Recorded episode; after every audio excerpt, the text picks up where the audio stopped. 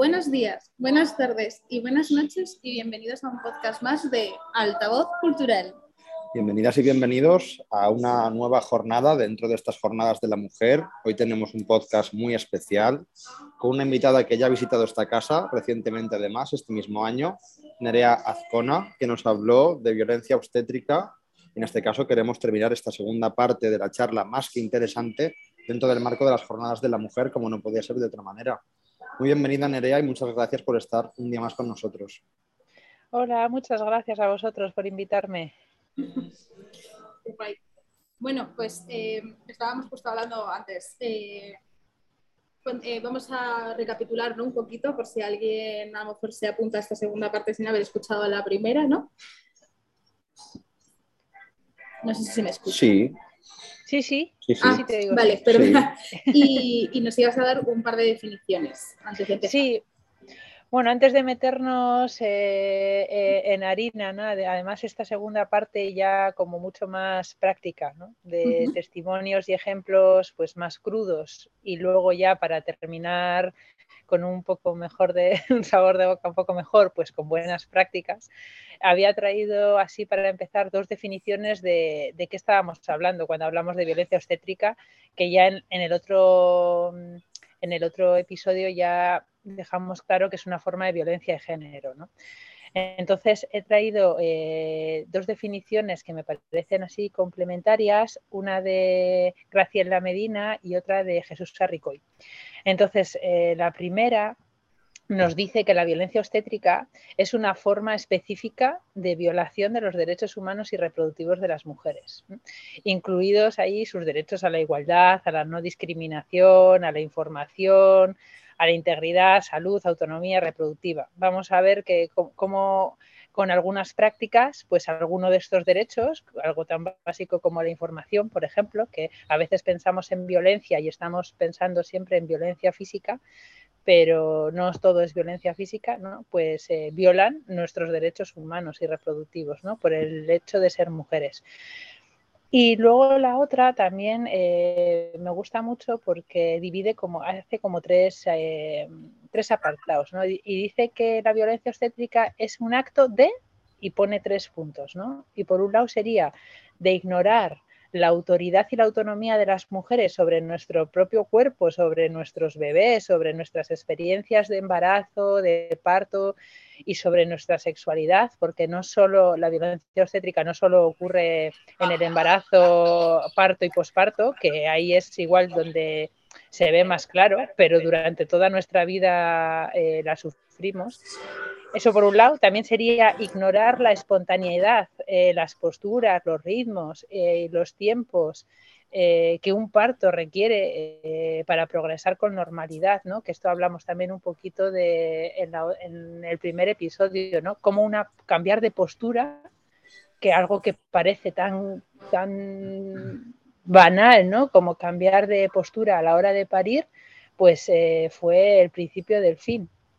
Y la última es ignorar esas necesidades emocionales de la madre o de, la mujer, de la madre o del bebé, si es madre en ese caso, en cualquier momento de, toda su vida reproductiva. ¿no? En el caso del embarazo, parto y posparto es como muy claro, ¿no? O sea, que no todo es físico, ¿no? que también estamos hablando de información, también estamos hablando de necesidades emocionales, estamos hablando de de nuestros cuerpos y nuestras posturas y nuestros ritmos, ¿no? Que, eso es lo que vamos a ver un poco ahora, porque cuando habla la palabra violencia, todas las violencias, ¿no? Siempre nos lleva a la parte de arriba el iceberg, ¿no? Lo que se ve, ¿no? Eh, y hay más, hay más, hay más cositas por, por debajo que no se ven. Y eso, eso, eso era como para introducir el tema. ¿Estás ahí? ¿Estáis ahí? Sí, parece ah, que se nos escucha, vale. Sí sí sí, sí perfecto. Sí, sí, sí, pues muy bien, para continuar Nerea, una parte muy bien.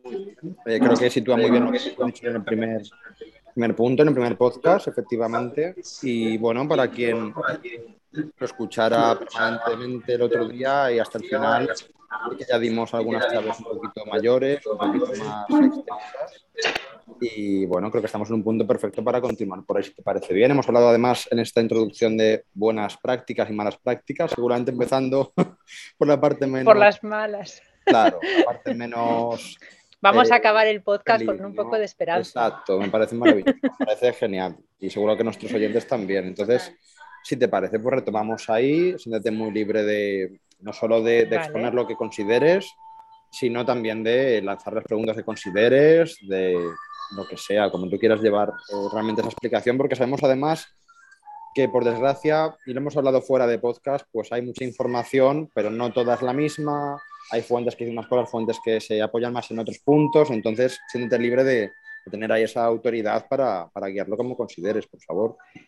Muy bien, pues, eh, pues así como para empezar, eh, un poco de manera subversiva, eh, también me gustaría reivindicar la violencia obstétrica como violencia sexual. Es un poco fuerte, así, pero es que también ahora leeré un testimonio de una mujer, hay muchos, pero que cuando lo oyes eh, se parece muchísimo a un testimonio de una mujer violada, ¿no? O sea, es que, es que, claro, la violencia obstétrica, eh, ojo, o sea, tiene, tiene un punto de, pues eso, de, es un abuso de, un poder ejercido eh, de, muchas formas, ¿no? En, en los procesos sexuales reproductivos. Entonces, la violencia obstétrica como violencia sexual tiene un marcado trasfondo, misógino de dominar nuestros cuerpos y, consiste también en desposeer a la mujer pues, de sus derechos, capacidades, autonomía, libertades sobre su cuerpo, su sexualidad y sus procesos. Y esto suena mucho pues, eh, a lo que sucede también eh, pues, en, una, en una violación. Entonces, por ejemplo, eh, os, leo, este relato, que es un relato de parto del libro Birth and Sex, The Power and the Passion, de Seila eh, que dice así, literalmente, ¿eh? dice, me subieron a los estribos y yo intentaba cerrar las piernas y ellos seguían insistiendo en abrirlas a la fuerza. Me tocaban y limpiaban sin avisarme. Pude sentirles, sentirlos tirando y empujando mi vagina. Yo solo quería alejarlos. Siento que me violaron. No puedo, informar, eh, no puedo informarme al hospital para hablar con nadie. Ni siquiera puedo pasar por ahí sin bañarme en sudor y miedo. Tengo pesadillas y flashback del nacimiento, como si estuviera sucediendo de nuevo. Siento que no tengo ningún control sobre nada.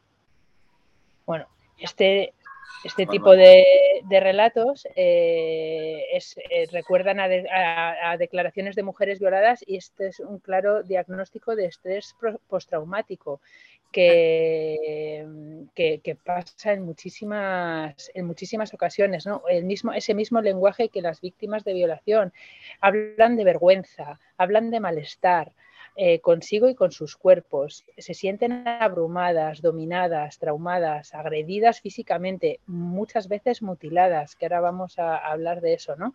Y mm. también existe ese sentimiento de culpa como que ellas fueron las que causaron y provocaron esas situaciones violentas. Eh, porque claro, aquí hay un, este de, de, que te tienes que portar bien, de que tienes que dejarte hacer, ¿no? Y esto también nos suena mucho a esos testimonios, ¿no? De, pero te defendiste o no, es que me dejé hacer para que pasara lo antes posible, ¿no? Entonces, eh, eh, hay otros, eh, la, misma relatora de la ONU, ¿no? Hay un, hay un informe donde denuncia, ¿no? Tres ejemplos de, de este tipo de prácticas, que sería la eh, episiotomía, que me episiotomía o la sutura posterior al parto, ¿no? cuando se practican sin consentimiento y sin anestesia. Y además que todo esto, no solo ya ahí ya hay una, te están violentando porque no hay un consentimiento informado y no hay anestesia, sino que luego tiene repercusiones importantes en la vida sexual y reproductiva e incluso en la salud mental de las mujeres eh, después ¿no? de que sucede esto, ¿no? de esas cicatrices que te acompañan para siempre. También hablamos del punto para el marido, ¿no? Eh, dar más puntos de los necesarios, lo que se llama el punto para el marido, para pensando siempre en la satisfacción sexual del marido después de, un parto. ¿no? Y luego también no nos podemos olvidar, porque estamos como, yo estoy muy centrada en, los embarazos, en los partos y sobre todo eh, en los embarazos que no llegan a término, pero también es violencia obstétrica las esterilizaciones sin consentimiento. Eh, aquí muchas mujeres con diversidad funcional las, sufren, las han sufrido y las siguen sufriendo. Eh, en España, que no, o sea, es algo, una práctica, bueno, y no solo las mujeres con diversidad funcional cognitiva o, intelectual, también muchas mujeres del pueblo gitano, ¿no? que han, sufrido este tipo de, prácticas. Y, no, y también están los legrados sin anestesia como castigo a, un aborto de un embarazo eh, no deseado. Pues eh, como quieres abortar, bueno, pues te sometes a un legrado y, no te anestesiamos. ¿no? Sí, sí, eh, y luego también, ahora eh, iremos, he traído también algunas frases, eh, de, pero pues eso, ¿no? escuchar mientras estás pariendo, ¿no? la conocida expresión, ¿no? Si te gustó hacerlo, ahora aguanta el dolor. Madre mía, me parece súper arcaico. Totalmente. Es que, ¿verdad que sí? parece que estamos hablando de, de otro, de, parece que estamos hablando de otra época y de otros lugares, pero, pero no, ¿eh? No, no, aquí no, a ver, no pasa eh, siempre, pero pasa, pasa, sí que pasa. Y, y bueno, Em, cuando entrevistas a, mujeres que han sufrido violencia obstétrica, sería pues eso, ahora te quejas, pero cuando lo hacías no te quejabas, ¿no? Con ese disfrute de, o sea, como que nuestro, el disfrute de la sexualidad femenina hay que pagarlo con sufrimiento, ¿no? Eh, y que por castigo es, bueno, ya, ya en la Biblia viene, ¿no? Parirás con dolor, ¿no? Pues, eh, pues te aguantas, porque tiene que doler. Hace, hace, poco me leí yo un libro eh, eh, joder, Acuación de, de Ménades, que habla un poco de esto y justo me lo está recordando, que, y, otro libro también, el de Trans de, de Blackie Books, que te cuentan todo esto, que dices que es brutal, que parece, o sea, que además te enteras porque lo lees, porque alguien ha querido darle voz, pero es algo muy, o sea, que se sigue haciendo lo de lo que hablabas tú de, joder, eh, iba a esterilizar, que era como en serio, o sea, todavía a día de hoy, que, que, ahí te lo pone, ¿no? Como en el siglo XIX, el siglo XX y tal que se hacía, vale, pero ok, pero que se siga haciendo a día de hoy Y sin consentimiento. Total. Sin consentimiento, claro, o sea, eh, que es que es una doble violencia, ¿no? Y luego también eh, mm, eh, las mujeres que sufren violencia obstétrica se les, eh, sucede porque se nos clasifica en general a las mujeres como buenas y malas pacientes. ¿no? Y cuanto más permitimos hacer sobre nuestros cuerpos y cuanto menos cuestionemos, ¿no? pues seremos mejores pacientes y cuanto más gritemos, más nos quejemos o, o más digamos, oye, mm, así no, pues seremos mm. peores pacientes, ¿no? la pasividad, eso es, es como bueno, ¿no? Para ellos. suena, justo antes con la comparación que has hecho de relaciones sexuales, suena a lo mismo. Lo mismo, es que. Si me demuestras que disfrutas, eres una buena amante, vamos a decir. Si te quejas y me dices que no, que por ahí no, que no te gusta así, que tal, ya no eres tan buena amante. Sí, te cargo esa culpa. Sí, sí. Total, y la, culpa y la vergüenza, ¿no? Y luego además, eh, eh, esa, esa, mm, en el parto sobre todo, esa idea que llevamos todas, ¿no? De portarnos bien para que se nos trate bien. o sea, eh, que esto no sucede en ninguna otra eh, disciplina médica. Vamos a ver, a ti te tienen que tratar bien porque eres un ser humano. y entonces se tienen que, eh, partiendo de la base de que somos seres humanos, te tienen que tratar bien. Y luego ya encima hay una serie de, instrumentos internacionales que te obligan a que trates bien a la gente, como son los derechos humanos. ¿no? Pero, pero en, la obstetricia y en la ginecología existe esa, y de hecho eh, hay frases que, que, vamos a ver muy dolorosas de, bueno, de que cuando nace el bebé se lo llevan, ¿no? Eh, para limpiarle o para lo, que tengan que hacerle, ¿no? Y cuando la madre pregunta eh, dónde está mi bebé, quiero verle, dice, ¿te has portado bien? No sé si te lo voy a dar, como si fuéramos niñas, porque esto es otra manera de violencia obstétrica, ¿no? La infantilización. claro, como si además fuera un premio darte a tu hijo. Sí, claro, o sea, encima de, o sea, pero como no te has portado bien, eh, pues sí, esto, esto pasa, ¿no? Y eh, aquí otro, otro testimonio que tengo entrecomillado eh, del mismo libro dice, solo me entregué para que terminara lo antes posible esta pesadilla. Y es que esto suena claramente a una violación.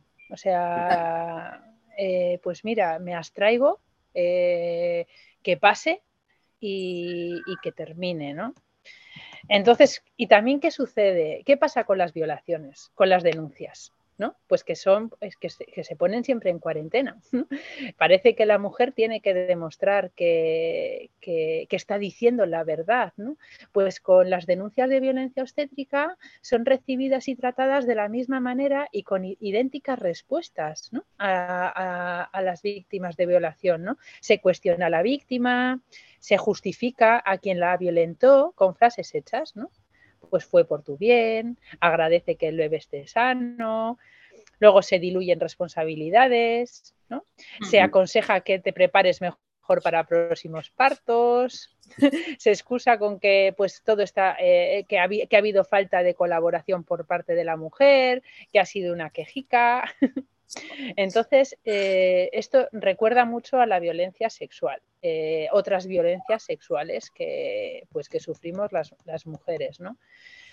Y bueno, quería empezar con el plato fuerte, porque, porque sí, claro, luego eh, ya hablamos también que había negacionistas, ¿no? Y, y bueno, pues como hay negacionismos de, de, pues de otro tipo de, bueno, de la violencia de género, sin ir más lejos, ¿no? Eh, cuando ganaron las elecciones en Castilla y León, lo primero, ¿no? Eh, eh, hablaron ya de violencia de género y de memoria histórica, ¿no? Porque es algo que, pues eso, que siempre hay que, siempre, eso no es verdad, no sucede, no pasa, pues con la violencia obstétrica pasa absolutamente lo mismo que con el resto de violencia de género. ¿no? Es que me, pone de muy mala leche. bueno, antes de empezar con las buenas prácticas, vamos a acabar con las malas. y, he traído pues algunos ejemplos, ¿no? Eh, bueno, cuando hemos hablado de pues el corte este que te hacen, ¿no? Sin, consentimiento médico eh, y, sin informarte en pleno parto, ¿no? Porque es lo, es lo mejor, consideran que es lo mejor, cuando igual el problema es que la postura no es buena y, por, y como la postura no es buena, pues tienen que hacerte ese corte. Si igual estuvieras pariendo en otra posición, no habría ningún tipo de problemas y no habría que mutilar a las mujeres de esa manera y además sin consentimiento, ¿no? O sea, como ya.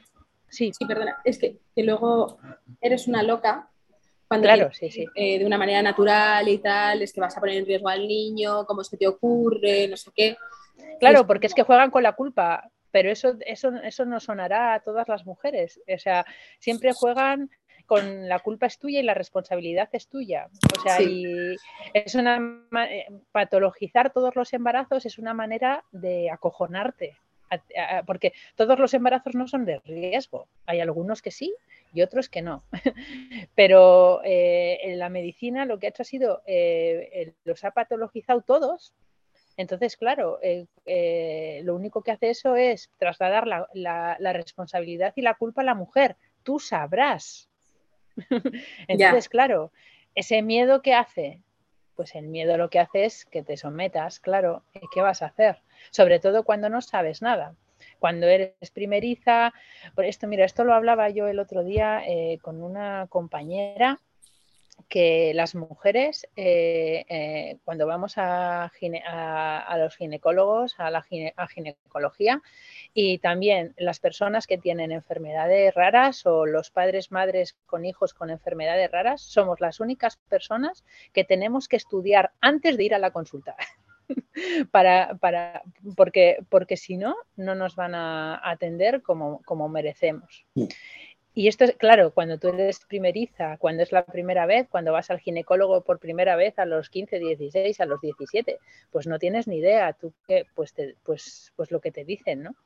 Pero claro, según va pasando la vida y te van pasando mm, experiencias y sobre todo vas compartiendo con otras mujeres, porque esto se lleva en silencio. Esto está totalmente invisibilizado por todo el tema de la culpa y de la vergüenza y de entonces, mm, hace mm, ya un tiempo que lo estábamos empezando a hablar y te das cuenta que es que nos pasa a todas, que ni culpa ni vergüenza ni nada, que es que esto eh, pasa y, que lo tenemos que contar, ¿no? Eso es. Entonces, bueno, pues eh, además de esas cosas, ¿qué más, qué, más cosas pasan? Pues muchos más tactos de los medicamentos indicados, ¿no? Sin el consentimiento de la mujer. O sea, mm, estás, estás en, vas a dar a luz, estás en tu parto, por allí pasa mm, un equipo eh, eterno de, médicos y de médicas que eh, directamente te hacen tactos sin presentarse, sin decirte quién es, sin decirte qué te van a hacer y por qué te lo están haciendo. O sea, eh, que no tiene ningún sentido, porque ya digo que en otras disciplinas médicas esto, esto sería impensable, ¿no? Además, que, que, suceda esto en, tantas ocasiones cuando no es necesario puede provocar infecciones, eh, puede, que pueden eh, derivar que en un ingreso del recién nacido o y claro, y eso que supone una separación de la madre después del parto. ¿no? Bueno, y ya no te digo administrar cualquier tipo de droga sin el consentimiento, ¿no? Eh, bueno, cuando hablo de droga, mm, medicina, eh, medicamentos, ¿vale? Eh, pues no sé, antipsicóticos, sedantes, esto se da mucho, mucho y es muy horrible en el tema de las interrupciones del embarazo. no en todas, no siempre, gracias a, no sé, a las diosas, pero, pero pasa, pasa, en algunos lugares pasa. Eh, que te sedan, porque, claro, bueno, una interrupción del embarazo legal, eh, eh, hay dos tipos de interrupciones del embarazo, ¿no? Aunque todas se llaman IBES, ¿no? que sería interrupción voluntaria del embarazo, se dividen en dos y es dependiendo de las semanas de gestación. Todas son legales, lo que pasa que las IBES con V serían cuando en general cuando son eh, embarazos no deseados ¿no? y son en las primeras semanas. Y luego están las ILES con L, que, son las interrupciones legales del embarazo, que estas se dan pues cuando hay algún problema tanto para el bebé o como para la madre, ¿no? Pues que hay malformaciones o hay alguna enfermedad o le ha pasado algo al bebé y, no tiene posibilidades de, seguir adelante. De, sobrevivir, exactamente, de sobrevivir. Bueno, hay una serie, la ley marca una serie de de, pues de, casos en los que eh, se puede hacer una ILE, que sería una interrupción legal del embarazo, hasta, la, hasta la semana, eh, bueno, hasta la semana 21 eh, sería tal cual, pero a partir de la semana 21 hasta la 40 tienes que pasar por un tribunal médico que te tiene que decir si sí o si no. O sea, si ellos consideran que lo que tiene tu bebé es lo suficientemente grave, para, abortar, ni siquiera es una decisión tuya. Eh, tienes que pasar por un tribunal eh, que, te, tiene que dar el visto bueno. ¿Esto qué, ¿Esto qué supone? Pues esto supone que esto es una realidad que a mí me llamó muchísimo la atención, pero que pasa a día de hoy, que hay muchas mujeres que se tienen que ir a Holanda o a Bélgica a abortar porque el tribunal en España les, da, les dice que no, que no, que aquí no pueden hacerlo. O sea, lo que se hacía antes de ir a Londres en época de Franco, pues aquí se sigue haciendo. Eh, cuando no te dan el permiso, cuando tu bebé tiene problemas y has decidido que, que no quieres seguir adelante con, con, el, con, el embarazo. Y me imagino que habrá momentos en los que si no tienes recursos, tienes que tener un niño que, o una niña que no venga que, vaya a morir pronto o sí, sí, o que tenga que estar eh, la vida que, pues con respirador, con, sin poder respirar, pues hasta que, hasta que fallezca, o sí, sí, sí. Eh, claro, esto también depende de las comunidades autónomas. Bueno, hay, comunidades autónomas en España donde, eh, donde, hay, donde hay los hospitales públicos, son objetores de conciencia. Así que imaginaros, en esos casos, eh, incluso cuando es legal, entra dentro de la ley, ya no, ya no hablo del tribunal, hablo de antes, no se practican, te tienes que ir eh, a otra comunidad autónoma, lo cual yo considero que es violencia también. Eh, porque, porque, a ver, un hospital público es un hospital público. O sea, me parece bien que igual haya profesionales que sean objetores, allí, haya cada uno, la ley lo permite, pero un hospital público tiene que dar respuesta a, todas las situaciones que están amparadas por la ley, y esto está amparado por la ley, ¿no? Eso también sería violencia institucional. el otro día leí un caso de una mujer que tuvo que, nada, también el bebé, eh, malformaciones incompatibles con la vida, o sea, muerte en cualquier caso, no había ningún, no, no, había ninguna posibilidad de nada, y que se tuvo que hacer 200 kilómetros para en otro hospital que le pararan el corazón al bebé, volver embarazada 200 kilómetros con tu bebé muerto dentro de ti, entrar en el mismo hospital en el que no hacen ese tipo de cosas para parir a tu bebé muerto. Esto es un artículo que ha sacado Picara Magazine el mes pasado, o sea, 2022. Eh, Madre mía. España, 2022. Eh, eso es violencia, claramente, eso es violencia. Total. O sea, ese viaje de esa mujer, no es que no lo quiero ni pensar, se me pone la piel de gallina. Eh, pues sí, estas cosas pasan, estas cosas pasan. Luego también eh, otro tipo de violencia obstétrica es, son las inducciones ¿no? sin, del embarazo eh, sin ningún tipo de justificación. Aquí muchos profesionales también niegan esta práctica, pero si se ven las estadísticas, se ve claramente cuando los, cómo los bebés eh, nacen eh, todos juntos en, algunos momentos determinados, ¿no? Eh, antes del fin de semana, antes de vacaciones, o sea, las estadísticas son así y se ven claramente cómo se han ido agrupando los nacimientos, ¿no? Hay, hay inducciones que, que, no, que, que, son embarazos normales, que no habría por qué hacerlos, pero se hacen, ¿no? Para acomodar agendas. Obviamente, esto lo igual lo tenía que haber dicho desde el principio. Todos los profesionales médicos no son así. Menos mal. Menos mal. o sea, sí, hay, hay profesionales que, que es gente normal y que hace bien su trajo, pero, pero no pasa siempre y esto, y esto pasa, ¿eh? o sea, no, eh, no lo hacen todos los profesionales, pero, pero estamos hablando de cosas que pasan ahora y que, y que sí que pasan. ¿eh? Y luego, hombre, también partos que acaban en cesáreas porque no hay paritorios suficientes, ¿no? Por motivos logísticos. también solo hay que ir a las estadísticas, cómo han aumentado el número de cesáreas y luego ya si entras un poquito más a las estadísticas, como por ejemplo en el sector privado, eh, triplican ¿no? en el sector público. O sea, por, este, o sea, ¿por qué pasan estas cosas? ¿Será, ¿Será que no es necesario hacer tantas cesáreas? ¿Por qué se hacen? ¿no? Es que el aumento, es que ha habido momentos en que ha habido un boom. Sí, sí, es que los últimos años, sí. Sí, pero en los últimos años a lo mejor 10 años o algo así, que es como de mujer embarazada que conoces, hay 8 de cada 10 con cesárea. Sí, sí.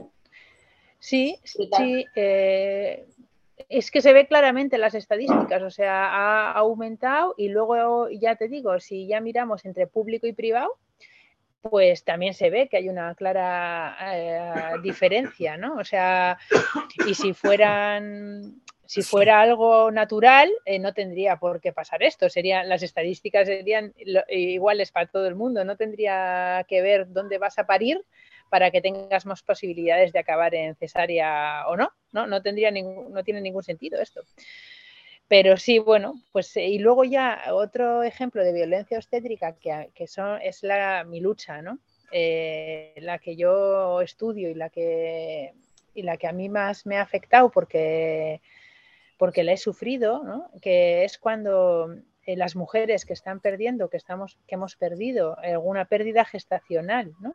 o perinatal o, neonatal, que la diferencia es el número de semanas. Una, pérdida gestacional es em, las primeras semanas de gestación si, se llama eh, cuando muere eh, un, bebé en las primeras semanas de gestación. Eh, cuando es perinatal es hasta el parto, desde la semana 21 hasta el parto es perinatal. Y luego neonatal es cuando muere un bebé pues a, las horas, a los días o incluso a los meses de, nacer. ¿no? Aquí hay, esa sería una, una muerte neonatal. ¿no? Bueno, pues cómo se nos atiende a las mujeres que sufrimos este tipo de pérdidas sin los recursos adecuados para preservar no, solo su salud física, sino su salud e-, emocional. ¿Y, esto qué significa? Por ejemplo, que sea un duelo desautorizado, que se nos niegue el duelo, que se, que, se, nos trate como si fuera una tontería, como si, bueno, pues em, ya tendrás otro, ¿no? Esas frases ¿no? que hacen en la naturaleza es sabia, eres joven, como eh, mm, que cuando se te muere cualquier otro familiar, eh, a nadie se le ocurre, si se te ha muerto un padre, decir, eh, pues, pues no te preocupes, pues tienes a tu madre, pues ya era mayor. Y además, por no entrar en lo que entramos en el, creo que en el podcast anterior lo vimos rápidamente al menos, que el tema de la incompatibilidad laboral, o sea, si esa mujer trabaja y acaba de tener la desgracia de perder a su criatura, eh, vamos, eh, urge que lo supere porque tiene que seguir trabajando. Si no va a la calle, etcétera, etcétera, etcétera. Por supuesto. Y para eso lo primero que hay que hacer es reconocerlo. Eh, hay que reconocer que haya habido una pérdida que va asociada a un duelo y que hay que haber y tiene que haber un acompañamiento, un acompañamiento emocional y psicológico y muchas veces también de papeleo, porque es que ahí hay, hay que incinerar, hay un cuerpo, hay que enterrar, hay funerarias, o sea, que, es que es que eh, que no se le da, o sea, como cualquier otra muerte, ¿no? Que, bueno, que, que necesitas que te asesoren también. De hecho, no hay un salvados que habla de violencia. Sí, de sí y, habla del aborto.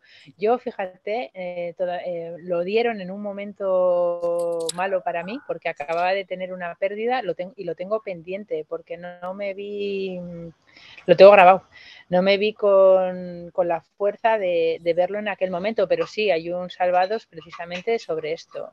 Sobre esto. Habla de, que no hay acompañamiento, de cómo Ninguno. los procesos o sea, no hablan yo creo que de violencia obstétrica como tal, porque no es un término creo que, que utilizaban, pero sí, hablaban de eso. Sí, ah. es que es mi, lucha es ligarlo, ligar lo uno con lo otro, pero eso ya es algo mío. O sea, yo entiendo que esto es violencia obstétrica, eh, este duelo desautorizado y este no acompañamiento y esto tratarlo y tratar este tema como si fuera una tontería, ¿no? El que, eh, pues eso, que bueno, pues como quien te quita un apéndice o yo qué sé, o te quitan la vesícula, no, porque no es lo mismo. Tú con tu vesícula eh, no tenías proyectos, no, no, no, no, no es lo mismo, o sea, no, no, no, tienes las mismas expectativas de cuando te quedas embarazada, es un embarazo deseado y da igual que se pierda en la semana 8, en la 9, en la 15 o en la 40, ¿no? Eh, va, hay mucho más que una pérdida, hay unas expectativas, unas ilusiones, unos sueños que necesita también un acompañamiento de salud mental eh, y un acompañamiento emocional. Y no, tratar, no tratarlo como si fuera, pues eso, una chorrada, como se trata ahora. ¿no? Y como, como un mero trámite. Total, sí, sí, nada, esto nada, sobre todo pues al principio, cuando, cuando tienes pérdidas que se llaman pérdidas de repetición, ¿no? En los, pues cuando, cuando estás de dos meses o así, que no, que no va para adelante, pues nada, te mandan tus pastillas, te vas para casa y, nada, y el lunes a trabajar sin, ahí, con una hemorragia horrible, pero sin ayuda y tú sola. Sí, pero ya te digo, sí, no, no, no se llama violencia obstétrica porque, pues, porque yo, yo es una, ya te digo que es una de mis reivindicaciones. Hay, hay otras que están como muy claras, ¿no? Antes de todo lo que he hablado antes, ¿no? Eh, pues eso, eh, los cortes, eh, bueno, que te quiten al bebé, que te digan que ha sido mala paciente, pues ese tipo de cosas. Hay, hay como ciertas prácticas que están muy claramente físicas, ¿no? Como, eso es como la violencia de género, ¿no? Cuando te pegan una paliza o cuando te matan. O sea, hay, como está muy claro en el imaginario que eso es violencia de género, por lo menos los que no la niegan, pero luego por debajo hay muchísimas más cosas, ¿no? Que te traten como una niña es violencia, esa infantilización, ese paternalismo, ¿no? Eh, y, para mí también este duelo desautorizado también lo es. Pero bueno, aquí habrá, aquí pues es controvertido, no todo el mundo está de acuerdo, pero bueno, es como yo, como yo lo veo y como yo lo entiendo. Y, mi investigación precisamente va sobre esto, ¿no? Ligar estas dos variables. Claro. ¿Me escuchas? Sí, ¿no? Sí, sí, estoy aquí, sigo aquí. Ah, vale, perdona. Que, mm, a, mí me parece, creo que debería incluirse dentro todo esto, eh, dentro de violencia obstétrica. O sea, debería ir súper ligado, yo estoy contigo. O sea, creo que no es nada loco que digas, joder, no, es que eh, a mí no me entra en la cabeza una cosa eh, que no esté ligada a la, a la, a la otra. O sea, creo que van de la mano.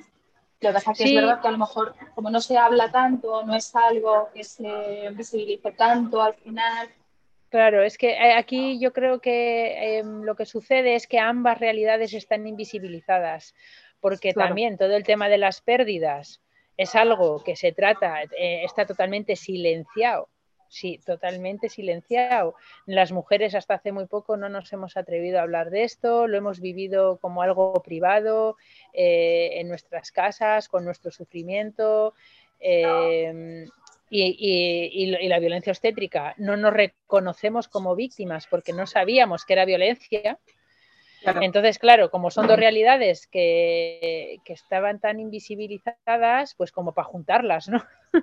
era complicado que, que, nuestro cerebro dijera, ups, eh, ostras, por esto yo creo que os lo conté, pero a mí es que me llamó muchísimo la atención, pero muchísimo, que es cuando dije, yo aquí tengo que meter mano, tengo que abrir este melón. Eh, tengo una amiga que es abogada que estaba haciendo una investigación sobre violencia obstétrica y se le ocurrió pasar el cuestionario que estaba para su investigación en la asociación de la que yo formo parte, que se llama Skutsik, que en euskera significa brazos vacíos, que somos madres en duelo, ¿no? que hemos perdido uno o varios bebés a lo largo de nuestra vida, y, se le ocurrió pasar el cuestionario eh, a las mujeres de la asociación. Oye, nadie respondió porque nadie se reconoció como víctima de violencia obstétrica. Y ya no estamos hablando pues solo eso, ¿no? De un duelo no reconocido. Hay mujeres en la asociación eh, con unos testimonios, o sea, eh, una mujer en concreto que ha perdido dos bebés con pérdida neonatal, o sea, una vez de que nacieron. El segundo o sea, es muy duro, ¿eh? Es muy duro. Pues el segundo venía con un problema en el corazón y nada más nacer lo tuvieron que operar. Pues estaban ellos en el pasillo del hospital eh, esperando a que, le que operaran al bebé, eh, que tenía un porcentaje bastante alto de salir bien, pero bueno, no siempre sale bien las cosas, ¿no? Salió el cirujano en el mismo pasillo, les dijo que su bebé había fallecido, se dio media vuelta y se, y se largó. Y allí los dejó. Y esto eh, hace dos años, o sea, hace dos años en Euskadi. Apuñalarle por eh, ¿Perdona, que se ha cortado? Para apuñalarle por las por la espalda. Sí, según se gira, ¿verdad? Menos mal que eh, menos mal que allí había unas matronas que por supuesto, o sea, pero lo que fue el, cirujano, el cirujano que, operó al bebé, salió, dijo, no dijo ni su nombre porque ¿para qué va a decir el nombre del bebé? ¿no? Que había, fallecido y, se dio media vuelta y se, y se largó. Eso es violencia, eso es claramente violencia. O sea, pues, pues sí, las mujeres, como lo tenemos tan normalizado, el maltrato, eh, que, se nos ha, que se nos da ¿no? en este tipo de, situaciones, pues y como, está, como es normal, como es lo normal, pues no nos reconocemos como, como víctimas. Y, claro, ahora ya que vamos hablando, que hablamos entre nosotras, que, cada vez eh, hay más movimiento, que, que, pues tenemos altavoces como vosotros, ¿no? Como altavoz cultural, que, nos deja estos espacios donde pues alguien que pueda oírnos decir, joder, pues es que esto, esto me ha pasado a mí, a ver, a ver si es que he sufrido violencia. A ver, pues sí, pues claro que sí, claro que sí. Y, bueno, cambiaremos las cosas. Poco a poco, como hablábamos en el primer podcast, de, sí. lo primero es, eso es, lo primero es nombrarlo y ponerle nombre, que también decía Ferki, ¿no? De, eh, decir violencia obstétrica tiene nombre, hay que nombrarlo, existe. No lo decimos nosotras, no somos unas locas que lo decimos, lo dice la OMS, lo dice la ONU. Eh, lleva muchos años este término funcionando y, y definiéndose Así que ese es el primer paso. Y luego ya, bueno, pues ya, ya vamos poco a poco por el camino. Claro. Y bueno, es, con buen paso y con buena letra, ¿no? Exactamente, exactamente. Y, bueno, mientras nos hagan negacionistas, es lo que os decía, es que vamos bien. En el momento que salen negacionistas. El otro día Moderna del Pueblo hizo post en Instagram sobre la violencia obstétrica. Eh, estoy buscando eh, que la base de viñetas como muy suyas y, y decía eh, reflexión sobre la cancelación por esta viñeta y era porque eh, varios profesionales sanitarios se la habían usado encima y le decía, me parece vergonzoso este post y una falta de respeto enorme entre todos los sanitarios. ¿De verdad que infracción sanitaria fue necesaria una pues que ponía por búsqueda? Como que había recibido un montón de comentarios sí. Pero esto no te suena mucho al Not All Men. Sí, sí, sí, claro, claro. claro. Y era como, a ver, eh, que no lo dice, que, no lo dice por todos. claro, eh, pero es que es, una realidad. A ver, cuando escuece, cuando escuece eh, por algo será. Es que al final, eh, el otro día también leía en Twitter, ¿no? Que cuando algo nos afecta, si alguien dice algo y nos afecta, eh, el problema igual lo tenemos nosotros, ¿no? ¿Por qué nos está escociendo esa realidad? O sea, que, porque al final, si a ti, si tú haces bien tu trabajo y tal y cual, no tiene por qué escocerte, ¿no? Pero, pero sí, a ver, obviamente todos los profesionales no son iguales y también yo en el otro episodio hice una diferencia que la quiero volver a hacer.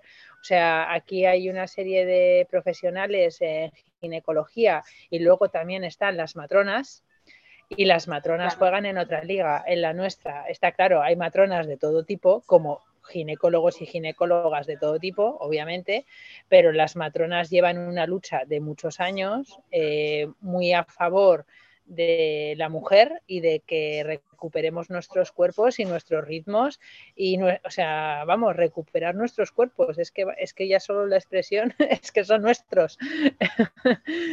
Y, bueno.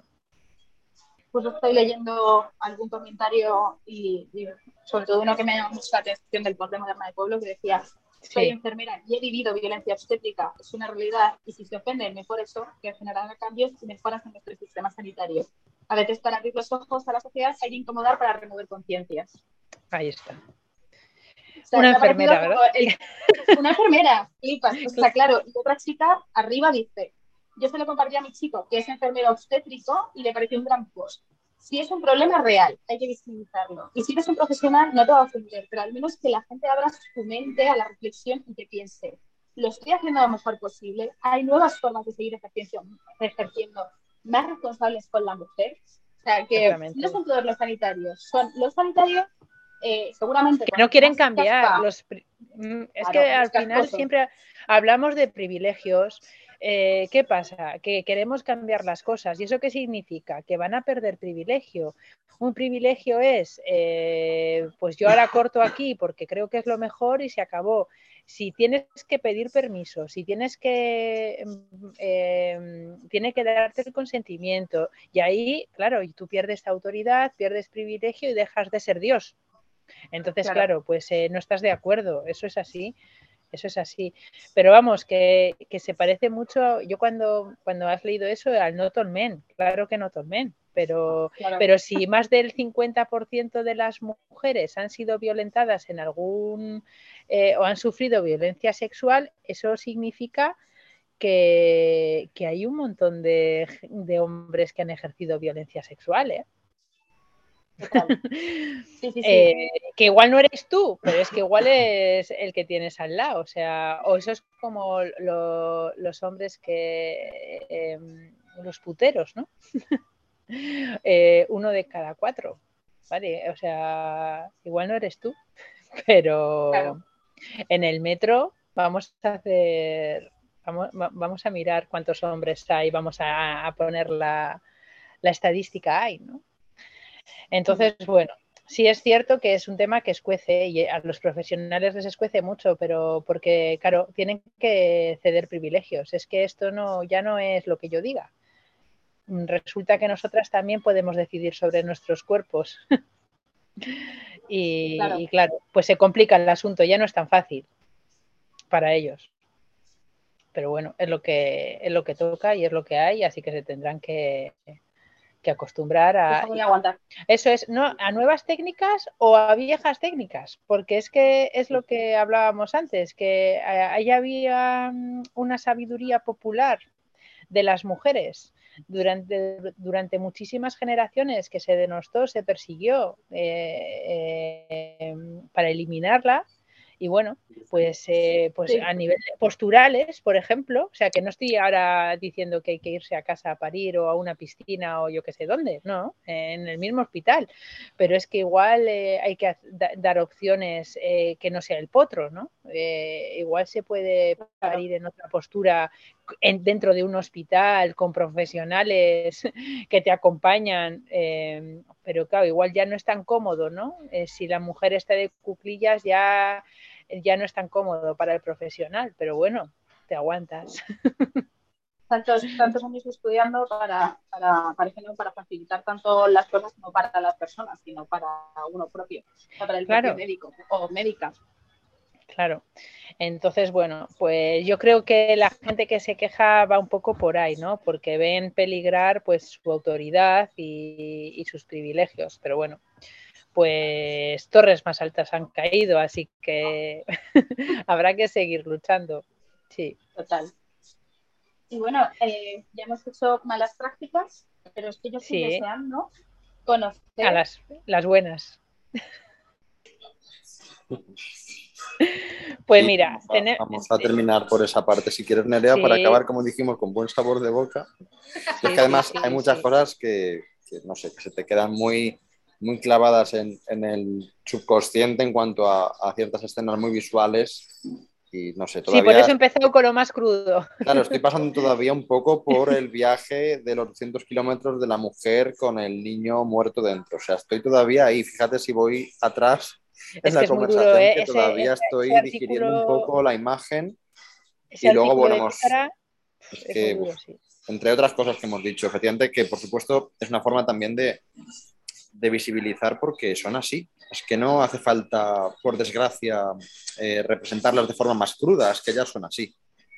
Sí, sí, pasa. Y esto ya te digo que el artículo es del mes pasado, ¿eh? O sea, que no... el mes pasado era 2022. Toda, o sea, sí, sí. Pero no, bueno, hay buenas prácticas, sobre todo si le ponemos perspectiva feminista. Eh, entonces, eh, bueno, eh, la OMS en 2018 ya sacó unas recomendaciones que, que, hablaban de, pues, es que a mí me hace mucha gracia, pero es una gracia un poco nerviosa, pero porque habla de atender respetuosamente a las mujeres, manteniendo su dignidad, confidencialidad y privacidad. O sea, en, el, en 2018 la OMS tuvo que decir que hay que atender a las mujeres con respeto. En 2018. sí, y dices, bueno, bien, o sea, gracias OMS por, decirlo, pues pero qué pena, ¿no? qué pena que se llame parto respetado, qué pena que se llame parto respetado o parto humanizado. O sea, eh, es que está deshumanizado, que lo tenemos que humanizar. Entonces, bueno, hablaba de eso, ¿no? De atendernos respetuosamente, con dignidad, como si fuéramos personas, que lo somos. De hecho, somos la mitad de, las personas que hay en el planeta. Pero bueno, y luego lo de la confidencialidad y la privacidad. Esto hablamos de cuando se pasa allí la cuadrilla de 7-8 a meterte la mano, a hacerte tactos allí sin presentarse, sin decirse quiénes son, para qué quieren mirarte o para, ¿no? Bueno, pues es que hay derechos, derechos del paciente que se, y que no pueden hacer lo que les dé la gana cuando les dé la gana. Luego hay a establecer una, esto habla la OMS, ¿eh? línea de comunicación con las mujeres. o sea, ah. hablar con nosotras y contarnos qué nos va a pasar a nosotras, ¿no? Para que podamos, eh, pues eso, para que haya un apoyo continuo en el parto en el embarazo y en el posparto, o sea, para que no sea unidireccional, que vaya de las dos direcciones, entre otras cosas, porque las que estamos embarazadas somos nosotras. Que, participemos en la toma de decisiones y en el manejo del dolor. ¿no? Eh, por supuesto, y esto lo dice la OMS, y, ahora vamos a ver cómo ya ha habido un tironcito de orejas, reducir las intervenciones médicas que no, que no sean necesarias. No todos los partos son de riesgo. Los que son de riesgo, pues son de riesgo y por supuesto ahí habrá que, intervenir de todas las maneras médicas posibles para que la mujer esté bien y para que el bebé esté bien. Pero es que no todos son así, no puedes patologizar todo porque estar embarazada no es una enfermedad. Luego sí que es cierto que algunos embarazos eh, van con complicaciones y entonces vale, por supuesto, ahí se patologiza y se hace lo que haya que hacer. Pero el hecho de quedarte embarazada de por sí no es ponerse enfermo, con lo cual no, no hay algunas intervenciones que son innecesarias, ¿no? Eh, luego también eh, además de mm, todo lo que tiene relación con el dolor, ¿no? Pues eh, que se puede elegir la analgesia. Eh, ¿Que quieres epidural? Pues perfecto. Pero que te den, que te den exactamente desde el minuto uno, o sea, sin ningún problema. Pero que te den opciones, ¿no? Luego también eh, ahí, mm, si, si hubiera espacios, ¿no? Para relajarte o si, hubiera equipamiento, ¿no? Eh, o, en un sitio donde puedas estar más relajada y tal y cual, pues igual em, eh, la epidural eh, llegaría más tarde, ¿no? Pero bueno, pero claro, para eso también tiene que haber personal, tiene que haber espacios, tiene que haber equipamientos que, que no hay, ¿no? Bueno, el hecho de que, pueda, que podamos comer y beber líquido, joder. o sea, cuando hay bajo riesgo de es un embarazo normal y corriente, te tienen en ayunas. Bueno, come, mujer, come y bebe, que, no pasa nada. Eh, pero... vamos, que, que, la misma ONU te sugiere que si no hay riesgo, pues que, se pueda, eh, que se pueda comer y beber, que no pasa nada, ¿no? Eh, lo de mantener la posición eh, vertical o la movilidad si eres de bajo riesgo, incluso que puedas elegir la postura, ¿no? O sea, pues si quieres eh, parir de cuclillas o claro, pero para eso estamos hablando que tiene que haber equipamiento, ¿no? Si solo hay un potro, pues, pues olvídate, no vas a poder hacer nada, ¿no?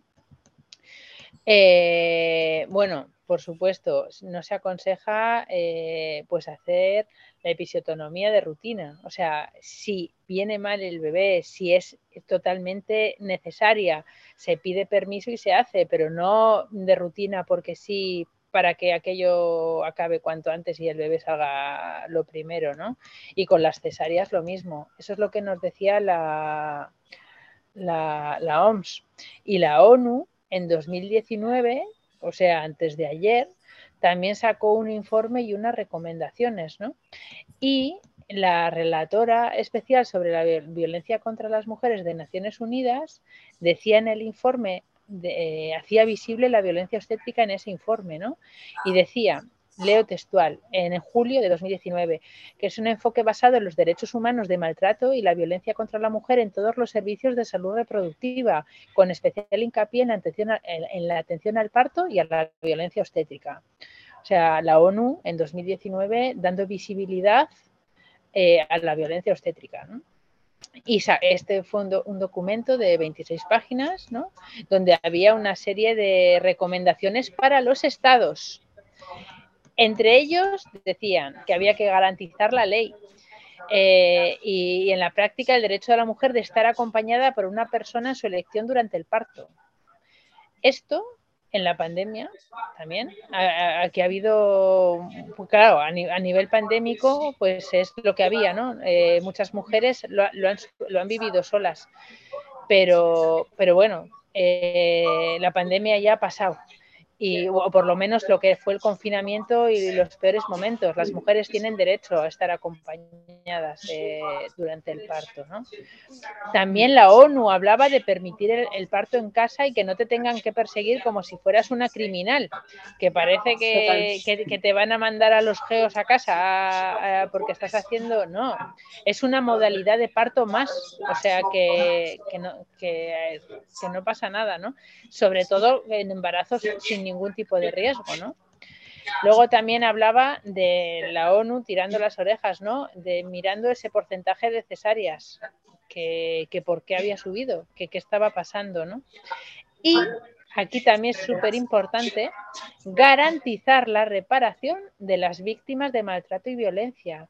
Y ya ha habido indemnizaciones económicas ¿eh? en el Estado español. ¿eh? Y por supuesto con un reconocimiento de una conducta inapropiada y una disculpa formal para mm, donde que haya una garantía de que no vuelva a repetirse. ¿no? Mm. Entonces, bueno, esto la ONU es lo que, lo que nos dice. ¿no? Eh, de hecho, eh, instó a España a mejorar el sistema sanitario en relación a la atención a la maternidad como una cuestión de derechos humanos. o sea, ojo, eh, luego, en España hay una estrategia de atención al parto normal, EAPN eh, e se llama, que es de 2007, o sea que ya en 2007 surgió esta estrategia y, hay ciertas eh, prácticas, ¿no? bueno, la idea, el objetivo de esta estrategia era promocionar una mejor atención al parto basada en la evidencia científica. O sea, esto es un instrumento eh, del Estado español, ¿no? Y, qué prácticas considera la EAPN que son violencia obstétrica? Pues el rasurado genital, los enemas, todo esto es súper normal, ¿eh? O sea, la negación al acompañamiento, que no te dejen deambular, ¿no? Eh, el, entorno hostil, eh, luego la aniotomía, que esto es cuando te rompen artificialmente las membranas para provocar el parto. Eh, la, oxitocina sintética, ¿no? que esta es la hormona que se utiliza muchísimo en España para provocar o para inducir o para acelerar los partos. Madre mía. Eh, el ayuno, pues bueno, todo esto es lo contrario, ¿no? O sea, hay que, hay que permitir que no, o sea, que no se hagan este tipo de cosas, ¿no? Em, esa, la, estar tumbada, ¿no? que, que la postura sea impuesta. ¿no? Eh, las cesáreas, la, interrupción del contacto precoz de la madre con el recién nacido. ¿Y quién está haciendo esto en España? Aparte de esta estrategia, bueno, el activismo. En España tenemos una asociación que se llama El Parto es Nuestro, EPEN, por sus, eh, sus siglas, EPEN, EPEN, que tiene un observatorio de violencia obstétrica, el OVO, Observatorio V de Violencia Obstétrica, OVO, ¿no?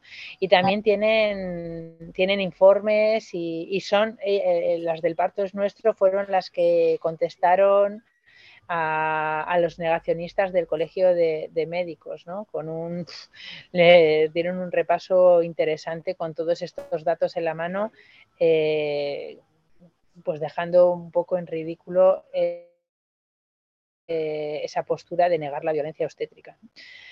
Entonces, bueno. Em, me parece, me parece viendo lo que nos contabas de las prácticas, ¿no? que me parece que son cosas que súper normales, eh, pero también como absurdas, que te estoy diciendo en plan, oye, que esto está mal. ¿Sabes? En plan, no, sé si me, no sé si me he explicado bien. En plan, joder, no, en un parto, un entorno hostil, por ejemplo, me parece, pues me parece de locos que se dará o que se dan, obviamente, pero que es como, joder, es que es un momento tan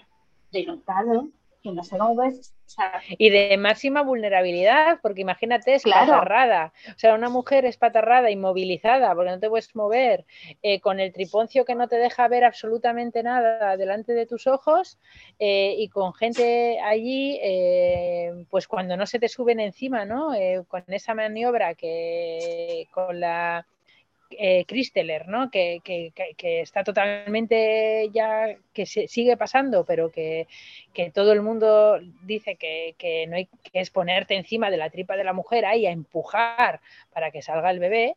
Bueno, esto pasa. Mm. Esto a una amiga mía que parió hace pocos años le pasó. O sea, que os quiero decir que, que sí. Entonces, cuando hablamos de buenas prácticas, ¿de qué hablamos? Pues mira, para empezar, el primero es consentimiento informado.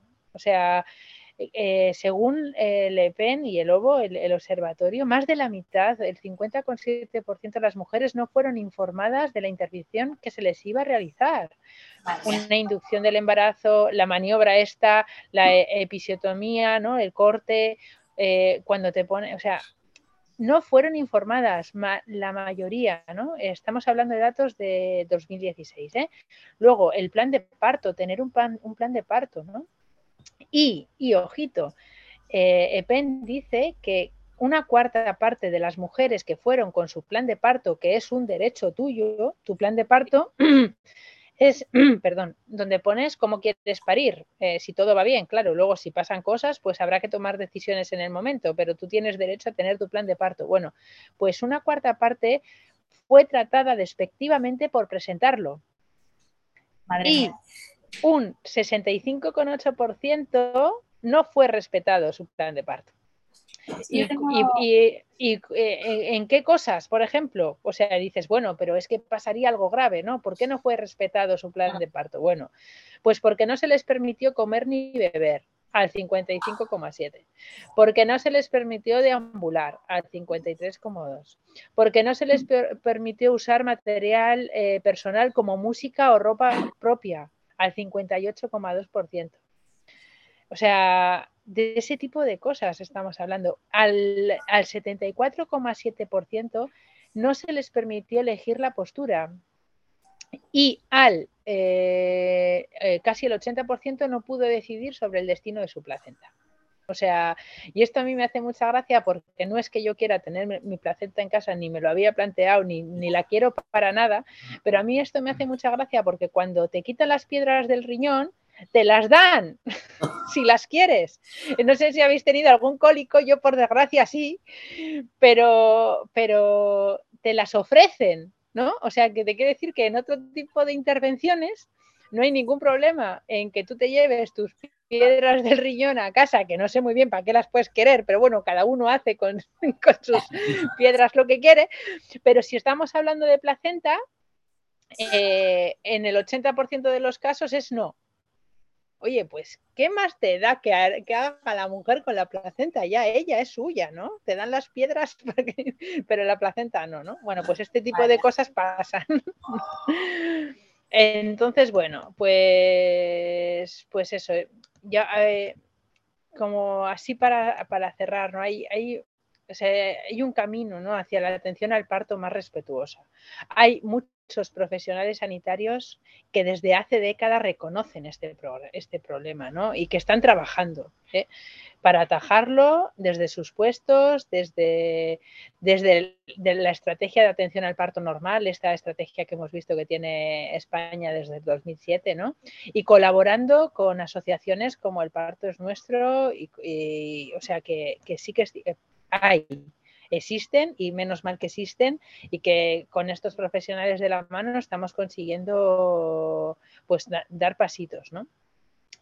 Y, los propios profesionales ¿no? Eh, piden formación, ¿no? Y porque necesitan. Para, para, informarnos a nosotras y para acompañarnos a nosotras, primero hay que formar a los profesionales y acompañar a los profesionales. que son los que nos dan el feedback, ¿no? Entonces, estos profesionales que trabajan en atención al parto, al embarazo y al parto, ¿no? También pueden sufrir esta violencia, ¿no? Porque a muchos se sienten cómplices y partícipes de, la misma. Y, incluso, claro, y crear traumas al ser testigos de estas prácticas abusivas y violentas en un momento de máxima vulnerabilidad de las mujeres. Entonces, eh, o sea, no solo no todo el mundo lo hace mal, sino que están los que lo hacen mal, no lo reconocen, están los que dentro de sus posibilidades lo hacen bien y están los, los que dentro de ese grupo, los que tienen que también están sufriendo porque ven cómo, cómo se siguen haciendo estas prácticas, pero claro, dentro de un sistema donde ellos poco más de lo que hacen pueden hacer, ¿no? Y también son víctimas de, esta violencia porque, bueno, porque son, se sienten cómplices, ¿no? Claro, porque al final también hay... partícipes. Claro, como hemos hablado en alguna ocasión, hablamos también de jerarquías, hablamos de autoridades dentro de un equipo médico, por ejemplo, de Pues eso, eh, subordinaciones, etcétera, etcétera, y de no poder levantar la voz más de lo debido. Incluso hablamos de, encubrimiento, si me permites la palabra. Corporativismo. Claro, corporativismo puro y duro, ¿no? Sí. No sé, es muy, también por esa parte, sí. Sí, y, bueno, eh, nosotras en la asociación trabajamos mucho con profesionales. Hay muchos que, pues, que quieren dar, dar estos pasos, ¿eh? Pero, pero claro, es complicado. Es, los hospitales pues son, son sitios pues eso, muy cerrados y, y con mucha jerarquía, ¿no? Entonces es, eh, es, difícil, pero bueno, pero poco a poco sí, sí, sí. Aquí está claro que tenemos que ir todas a una, o sea, profesionales, mujeres, porque sin, sin, sin las profesionales tampoco vamos a, a, conseguir nada más allá que, bueno, que se nos oiga, que no es poco, ¿no? Pero, pero sí, tenemos que ir juntas creando protocolos y, bueno, y, dando pasitos en, estas líneas que se están dando, ¿eh? que cada vez hay más, que, bueno, estos datos que os he leído son de 2016, estoy segura de que estas estadísticas han mejorado. O sea, segurísima. Lo que pasa es que también es cierto que la pandemia, pues eh, eh, como, bueno, ya habéis visto qué está pasando con la salud, ¿no? Que la salud pública se está desmontando. Entonces, eh, claro, ha habido aquí un paréntesis que también está siendo aprovechado, ¿no? Para, pues, pues, para desmantelar, pues, pues, pues la sanidad pública. Entonces, pues nos estamos viendo afectadas todas. Las que ya, ya veníamos con problemas, pues, pues hemos sufrido un pequeño parón. Pero bueno, pero hay que seguir optimistas, no, no nos podemos rendir, no, no. A poco. De todas maneras, Eso es. dentro de este mensaje, no, o sea, de estos podcasts que hemos hecho los dos, que sea todo lo malo que ha tenido, yo me quedo con eso, que juntas por un futuro mejor para nosotras. Sí, sí, por supuesto que sí. Y además que ya te digo que hay profesionales muy, muy implicadas, sobre todo matronas. Eh, la asociación hay muchas asociaciones de matronas que, que están súper concienciadas. Claro, al final son las que más empatizan, ¿no? Las que están más con las mujeres, las que sufren contigo, con tus pérdidas, con pues con todo lo que te pasa, ¿no? Entonces, pues sí, no, no, juntas, está claro, esto hay que hacerla, hay que hacerlo juntas y, y de la mano. Y, y, ellas se están pidiendo formación y bueno, para, para, mantenernos informadas a nosotras. Y yo creo que es, que es el, el paso, ¿no? Hay que, hay que entrar en los hospitales, cambiar, dar nuevas perspectivas, eh, más equipamientos, más recursos, más personal. Eh, que entre también la salud mental, es importante que entre la salud mental también. Eh, y, equipos más multidisciplinares, ¿no? Trabajadoras sociales, ¿por qué no? Educadoras sociales, educadoras de educación sexual también. Bueno, y trabajar juntas, claro. Sí, sí, sí. Totalmente de acuerdo, de hecho. es que me parece de locos que en 2022 todavía no haya equipos o que no esté tan de moda tener equipos tan multidisciplinares, ¿no? Sí, sobre todo con, yo creo que psicología, psiquiatría y, ginecología debería ir muy de la mano, sobre todo cuando hay pérdidas. Eh, eh, y, porque, claro, eh, estamos hablando que uno de cada cuatro embarazos no llega a término, que es un 25%. Entonces, cuando hay pérdidas es muchas veces. o sea, por desgracia pasa mucho. Entonces, claro, sí, una psicóloga, ya si estuviera especializada en eh, perinatal, pues ya sería, pero sí. Y también trabajadoras sociales, eh, no solo la medicina, o sea, es que hay las psicólogas, trabajadoras sociales, educadoras sociales, hay que crear equipos multidisciplinares, porque es que las mujeres no solo somos cuerpo, o sea, somos mente, somos, somos muchas cosas, ¿no? Entonces, eh, no solo eh, es importante eh, dentro de la ginecología los análisis, si tienes anemia, si no tienes anemia, si el bebé viene de nalgas, ¿sabes? cosas físicas. Ahí hay, hay, mucho de, de, salud mental también. que pues que hay que acompañar, que no es fácil, ¿no?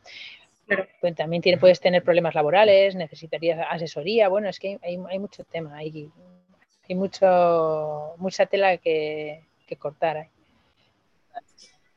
Pues, oh, muchísimas gracias. A vosotros, por, este podcast, de verdad, que yo me siento, eh, ¿cómo se dice la palabra? Estoy buscando suertuda Sí, afortunada. Afortunada. Bueno, suertuda también está guay. Y además suena muy, Claro, me siento muy afortunada de, haberte tenido en el podcast y de poder hablar contigo sobre este tema, porque es verdad que la violencia obstétrica es algo que, nos, nos, debe preocupar a todas, como has dicho, que no solo, o sea, es dentro de, ya no solo del parto, ¿sabes? De las primeras veces que vas al ginecólogo, de cuando te dicen que tienes, por ejemplo, una malformación en el útero, que también es algo muy normal y no te dan como muchas explicaciones, que parece que es eso, que tienes que ir aprendida de casa, ¿no? Sí, sí. O sea, hablamos tienes que hacer el máster primero. Claro. Que parece que, tiene que, todo lo que tiene que ver con la mujer eh, lo tenemos que saber solo nosotras y venir aprendiditas de casa y tal. Entonces, poder hablar contigo de esto, eh, ver, joder, eh, todo lo que sabes del tema, todo lo que luchas por ello y tal, a mí me ha parecido, me ha parecido increíble tenerte aquí, de verdad te lo digo. Un privilegio. Total, sí, afortunada, suertuda y un privilegio, o sea, las tres. Ay, qué majos. Y, y, joder, y además que este podcast va para las jornadas de la mujer, entonces pues ya es como, vamos, ya doble combo. Nada, muchísimas gracias por, por, estar este ratito, eh, me hace, me, hace, mucha ilusión, yo soy fiel fan vuestra, ah. así que yo estoy encantada y yo también me siento muy afortunada, muchas gracias. Oh, y pues nada, sabes que esto es tu casa, para lo que necesites, de hecho, que yo creo que Becarian Llamas tendrá que venir en algún momento, ¿no? O sea, ya... Ah, llamar. Sí, por favor. tenemos que invitar a Uri. Claro. Sí, claro, es que ella es Auri, es que sería... sí, sí. si la ves, avísala. Si la ves, avísala. Porque Becarian Llamas tendrá que pasar por aquí también. Su parte también de protagonismo, aparte, sí. Vale, sí, sí. Ella también le gusta quemar, así que es reivindicativa, sí, tiene un aire adecuado. Perfecto. Oh, muchísimas gracias, pasa buen fin de y un abrazo muy gordo. Y ya sabes que es tu casa para lo que necesites. pues muchas gracias a, vosotros también. Y nada, aquí me tenéis también ¿eh? para lo que necesitéis. Un abrazo y gracias por, por el altavoz. Muchas gracias a ti. Un abrazo, Chao. Un abrazo, agur, agur.